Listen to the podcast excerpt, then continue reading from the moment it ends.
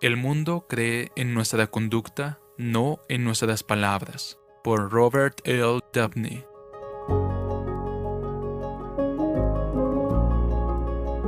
Solamente compórtense de una manera digna del Evangelio de Cristo. Filipenses 1:27.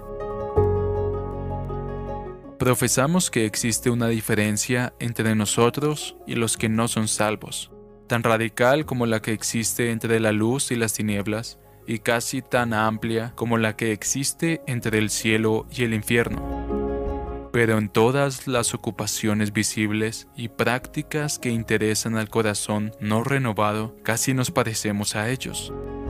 Nuestras palabras dicen que creemos que las riquezas son vanidad y sin sentido, pero nuestros actos parecen decir que las amamos y las buscamos tan intensamente como aquellos que hacen de ellas su todo y su Dios.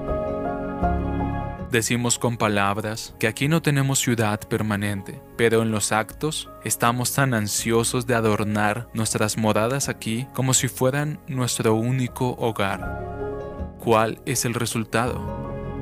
El mundo cree en nuestra conducta y no en nuestras palabras.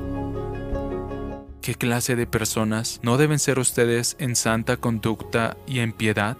Segunda de Pedro 3:11. Para que sean irreprensibles y sencillos, hijos de Dios sin tacha en medio de una generación torcida y perversa, en medio de la cual ustedes resplandecen como luminares en el mundo. Filipenses 2:15.